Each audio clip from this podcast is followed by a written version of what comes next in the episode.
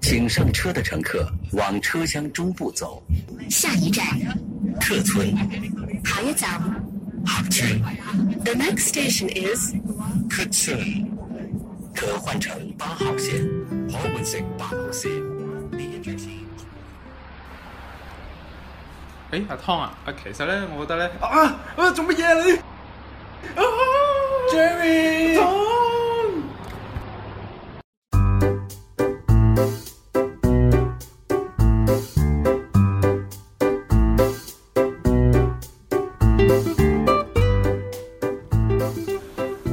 冇錯，我同阿 Jerry 就係因為咁樣而分開咗。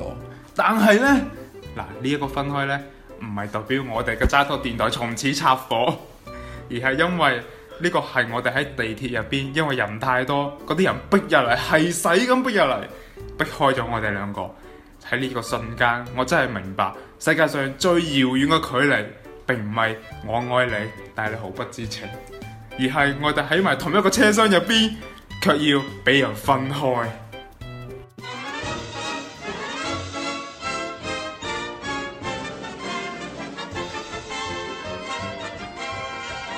我哋係，我哋係我哋係， Tom and Jerry，係仲有我，我係嗰只狗 Spike。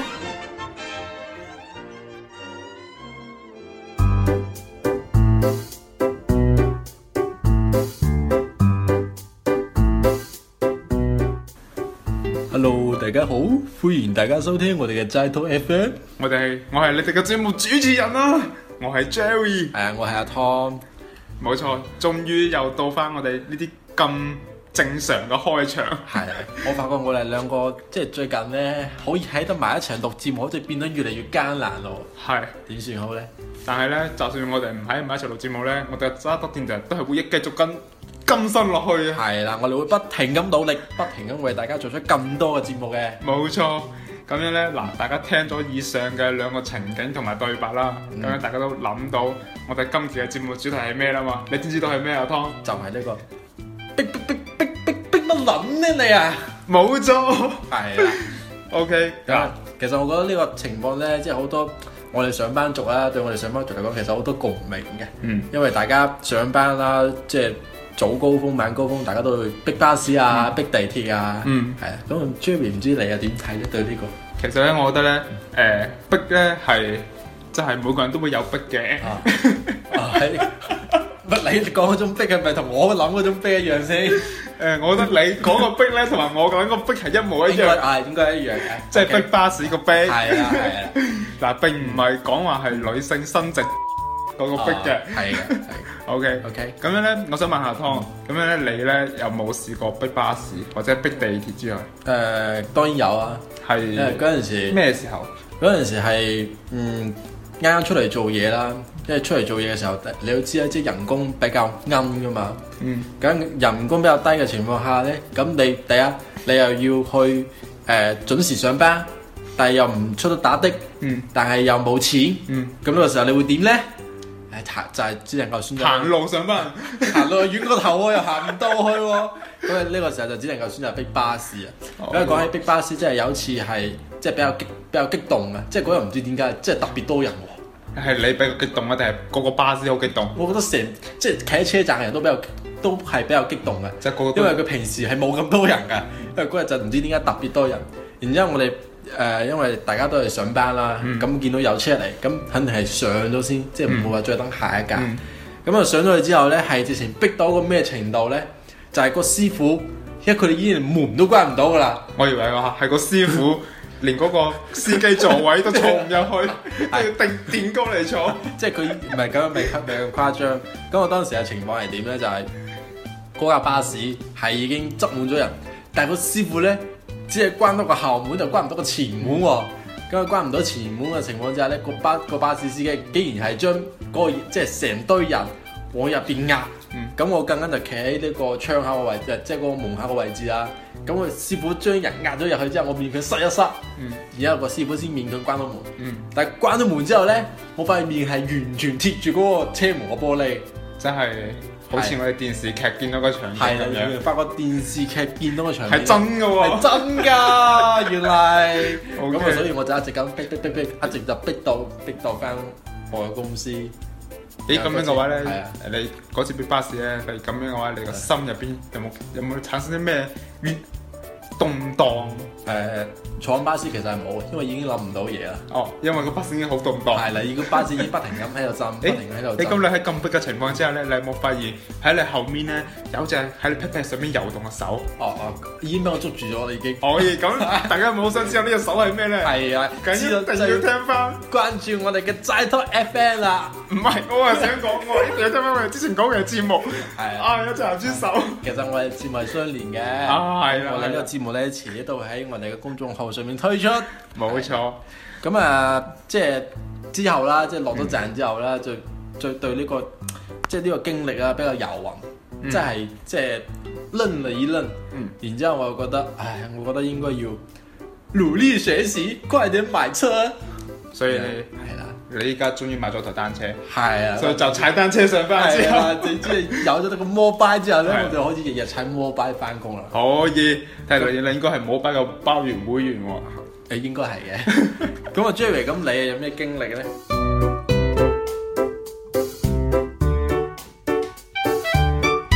咁我嘅最深刻嘅經歷咧，其實係有兩個嘅，有一個咧就係誒嗰陣時咧，我即係我依家上班咧，我係坐地鐵上班嘅，逼地鐵嘅。我之前上班咧係坐巴士，逼巴士嘅。咁點解依家換咗地鐵咧？因為我之前逼巴士嗰陣時咧，有有件事發生咗，唔通冇錯，就係、原來 Jerry 你遭遇係咁不堪嘅？冇錯，欲聽後事如何？ 請我下回分解。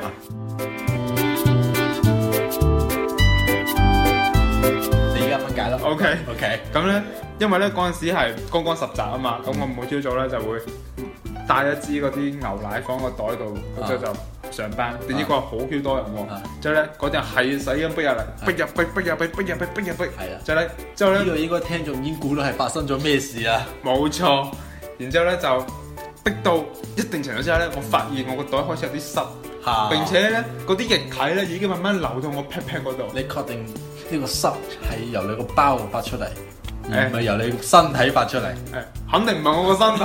係嘅。OK。然之後咧，我就摸係咩啊？將佢摸一摸之後咧，發現頂，原來係我放喺袋入邊嗰支奶俾人逼爆咗。啊然之後咧，我嗰瞬間真係心入邊諗，撲街一定要買車。啊即係即係同我諗法都係一樣。 係啊，所以你依家就買咗部 OFO 係咪？冇錯。留意啊頂，我哋無端端幫人打咗廣係告。唔緊要，唔緊要，OK。相相信即係 mobile 同埋 OFO，即係會因為我哋嘅電台越俾錢我哋。係啦係啦，OK。嗱咁，然之後咧就誒、嗯呃因為咁樣咧，因為而且喺廣州嗰邊咧嗯個 BRT 嘅巴士咧係比呢度要嚴重好 Q 多倍，啲人係唔會排隊，而且一見到有巴士咧係使咁逼入嚟，嗯係即係咧佢哋唔排。我試過咧，我係企第一個位，嗯哦之後咧我係上唔到車， 係喎，前面係冇人呢啲喎，係咪因為你嘅即係逼巴士技術係咪唔係好到家？應該係。有冇人從後門上？誒唔係，我就前後門都可以上噶，啊 BRT 嘅前前後門啊前後門都可以上，但係啊咁嗰陣時咧，我係喺第一個位前面係冇人啊嘅，之後我巴士嚟咗之後，我係上唔到車喎。哦然之後咧 OK，最勁嘅一最勁嘅一次咧，我試過喺喺嗰度等過九個字，啊然之後咧等咗九個字先上到巴士，然之後咧頂，之後我第二日學精咗，唉算啦，咁出嚟做嘢咁辛苦就係為咗讓自己生活過得開心啲、輕鬆啲啫嘛，係咪先？啊所以咧，我哋咧嗰段打咗 Uber 上 Vâng. 班。 OK OK。然之後咧咦，咁你依家有冇發展成即係公司已經配部車俾你咧？係冇嘅，哦，OK 相信你好快可以有。可因為以你掌握，即係你即係大家有聽我之前嘅節目都知啦，我哋 Jerry 係打你間打你好多間公司嘅，嘅業務係可以非常之繁忙嘅。包括我哋嘅齋拖電台，其實都係一間小型嘅公司。係啊，咁啊其實即係總括嚟講咧，我哋兩個經歷啦，你有冇啲咩比較感悟咧？即係逼巴士呢樣嘢。其實我仲未講完㗎。哦，係你繼續啊！然之後咧，我就嗰日咧就決定咗打 Uber 上班嘛，因為我連續打咗七日嘅 Uber，之後咧就攞都唔送咗優惠券係當時咧攞住兩千幾嘅實際工資，啊！過到好似八千蚊嘅生活，之後咧就，但係咧有一次打 Uber 咧係比較奇葩嘅，就係、咧我去打 Uber 啊嘛，之後打 Uber 之後咧我打到咗一一台 Benz 嘅開篷跑車，啊然之後咧我就因為坐 Uber 一般一一般你都係坐後面啊嘛，剛行住一開咧，發現開篷車係 冇後邊嘅座位喎，咁我伸嘅手前嗰時發現頂啊冇嘅， 咁你唔可以扮到好驚訝啊嘛，你要扮到好似好平常咁，即係你經常坐呢啲車㗎。係啦，嗯然之後咧我就要伸隻手發現，伸伸隻手出去嘅時候，發現咦撲街竟然冇嘅，啊呢部係跑車，然之後我就順勢將隻手撩咗翻嚟喺度拗頭， 哦，OK。 然之後咧我唔就係個司機係男定女先？係男嘅啊，或者我好 Q 有錢嗰只有啊啲我可惜覺得，然之後咧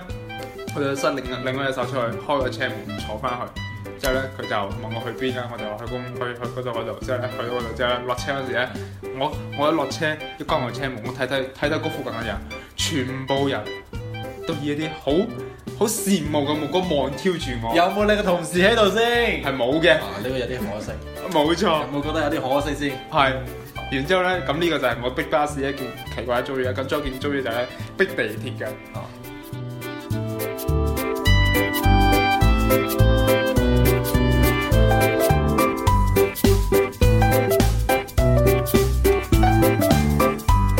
咁嗰個逼地鐵咧係點樣咧？就呢個逼地鐵咧就係要講明一下點解呢個題目佢就逼逼逼逼乜諗嘢。係。就係因為咧，我逼地鐵嘅啊嗰瞬間咧，真係嗯嗰陣時真係逼唔入噶咯喎。仲有一條馬騮係咁逼上嚟，嗰嗰瞬間我真係好想踢撚佢出去， 即係真係逼唔入，我已經係逼到要墊高腳咁企住喺個門嗰度，佢仲要逼逼喺我前面，佢仲要湊我個身，即係我係好想踢佢出去。咁所以咧，其實咧，我覺得跟經過咁多逼巴士、逼地鐵嘅事吧，我覺得咧真係好需要好好咁工作，之後咧買翻台手機，之後用 OFO 上班， 即係買一台比較流暢啲嘅手機。係啦，即係你講起逼巴士咧，其實我細細個嘅時候都有啲有個比較誒、呃比較深刻嘅經歷咯嗯。嗰陣、時就喺香港嘅，嗯因為香港嘅時候你都知啦，誒、我哋細個嘅時候，即係零零年到一零年嘅時候咧，嗯即係香港人其實好多都係比較排斥大陸人嘅，嗯。咁佢哋會覺得大本節目立場不代表本節目嘅立 場。你好似講錯咗話，你重新講一次。即係誒、呃本人觀點並不代表本節目嘅立場，純粹係我阿湯個人嘅 意見。OK。可以咁我再分享翻我哋嘅故事啦。好，咁我當時咧誒、呃就係誒同我屋企人啦，咁、嗯我當時係呃坐上咗一架即係往羅方向嘅誒、嗯呃一架地鐵啦。咁我上去嘅時候其實都係好逼嘅，嗯但係誒入邊係好多位喺度，即係好多空位喺度，可以完全企入嘅。但佢都唔俾你大陸人坐。唔係，哦即係當時有個女仔就一直企喺即係門口個位置啦，即係我諗就係嗰啲港女啦，即係我諗巴渣嗰啲港女咧，即係部分啦。咁啊，當時我入去嘅時候咧，就唔覺意誒、逼到佢一下，即係嗨到佢一下啦。然之後佢就用啲好鄙視嘅眼神咁望住我，係啊，然之後就講一句話點企啊，都冇位，又係咁樣講一句。然之後我當時因為當時細啊，我仲仲好細個，咁我當時又唔敢反駁佢，啊但係呢件事就一直覺得喺我腦海中印象就比較深刻，嗯即係覺得嗯好似除咗逼逼逼逼逼不諗嘢之外咧，就覺得誒、呃香港呢個城市俾我哋感覺其實誒好、多大陸人嚟講其實都係比較有啲偏見咯，嗯，即係所以我覺得嗯係啊，攞翻呢件事出嚟講下，即係咦講到地地鐵咁呢樣嘢。咁當時係咪其實有好多座位，個女仔就唔坐？誒唔係好多，其實都係逼㗎，即係坐位係坐滿嘅，但係有好多人企喺度，但係好多人係企喺門口嗰度啊喎，即係佢哋唔會往中間走嗯，但係一直企喺門口嗰度，咁變到我哋上車就上唔到啦。好但係嗰嘢，條港女就一直咁企喺個門口個位置嗰度，好嘢！你而家記唔記得嗰條港女生乜諗嘢樣？啊咦，你描述一下，咦唔記得係咪有兩隻眼睛？都唔知係唔係上咗人間。好嘢！係咁希望呢個港女就 OK，咁樣咧嗱，咁樣經過咗我哋分享就幾件逼巴士同埋逼地鐵嘅事啦。咁樣其實咧，你又知唔知道點解啲人係死都要逼 Q 逼 Q 上嚟？誒趕住翻工啦，嗯，誒同埋生活艱難啦，因為唔艱難嗰啲已經好似你咁坐 Uber 噶 啦，啊唔係，我係坐七日嘅啫。因因為哦為即係唔係日日都坐唔啊。係日都坐，我做咗嘢成年幾兩年，就係坐過七日 Uber 嘅啫。 OK OK，跟然跟然之後咧，其實即係我覺得吧，其實咧點解會咁多人喺世間逼咧？其實咧有好多原因係因為依家有好多公司嘅制度咧都唔係好完善。嗯其實我覺得，因為我自己喺互聯網互聯網公司上班啊嗯嘛，咁、我咁我覺得咧，一間真正好嘅公司咧，應該係。可以嗰啲時間係可以自由分配上班時間，即係你你可以遲嚟，但係你要遲啲走，嗯遲啲走，即係啊係上班嘅時候 hold- hold 住翻嗰個時間就可以。即係你只要按按照翻每日八個鐘，嗯一周四十小時咁樣就話，我覺得嗯唔使你話一定要規定九點鐘上班、八點鐘上班咁樣。其實都可以錯峰上班，即係冇錯即係呢個，即係但係呢啲我覺得誒、呃一因公司而異咯，即係、如果你好似有啲誒、呃工廠啊嗯嗰啲、就可能做唔到咯。嗯但係我覺得呢個提議係可以完全都解決咗呢個上下班早高峰呢個問題。嗯，真係好希望好多公司嘅啊老闆都可以聽到啦，之後呢，將所有公司都調到九點半上班， 之後呢，我哋就早啲上班就唔會逼啊啦。可以，你呢個提議非常之好，冇錯，提案同不通過？通過。咁然之後咧，其實咧，即係最根本嘅嗰句咧，其實係因為咧，我覺得好多人都係拎住唔係好多嘅工資，但係咧遲到咧，仲要扣工資嘅十分之一嘅錢。係啊，有啲係真係比較，即係比較嚴謹啦，即係好聽啲就嚴謹，唔好聽就係佢話佢冇人情味啊。冇錯，即係有啲真係一遲到就扣你五十蚊，係咯，佢唔單止話扣五十蚊，仲有嗰啲乜 Q 全勤獎啊，冇錯都冇晒獎金啊，都冇晒。 即係相當你遲個到，可能唔見幾嚿水，冇錯。所以我覺得呢啲係咯，即係需要去人性化啲咯，我覺得。咁其實咧，去到最後咧，其實都係總結嘅係就係一句話，我哋應該就要從小到依家都要好好學習，努力向上。係哎呀，係咪講錯咗？天天向上。係啊，即係呢個呢，即係呢句話應該係喺我哋人生之中係不停應該要回響嘅。係啦，因為咧，只要我哋好好學習，天天向上咧，咁先可以優雅地同人逼巴士噶嘛。係啦，OK， OK，咁今日今期嘅節目就到呢度啦，我哋下期節目再見，拜拜。拜拜。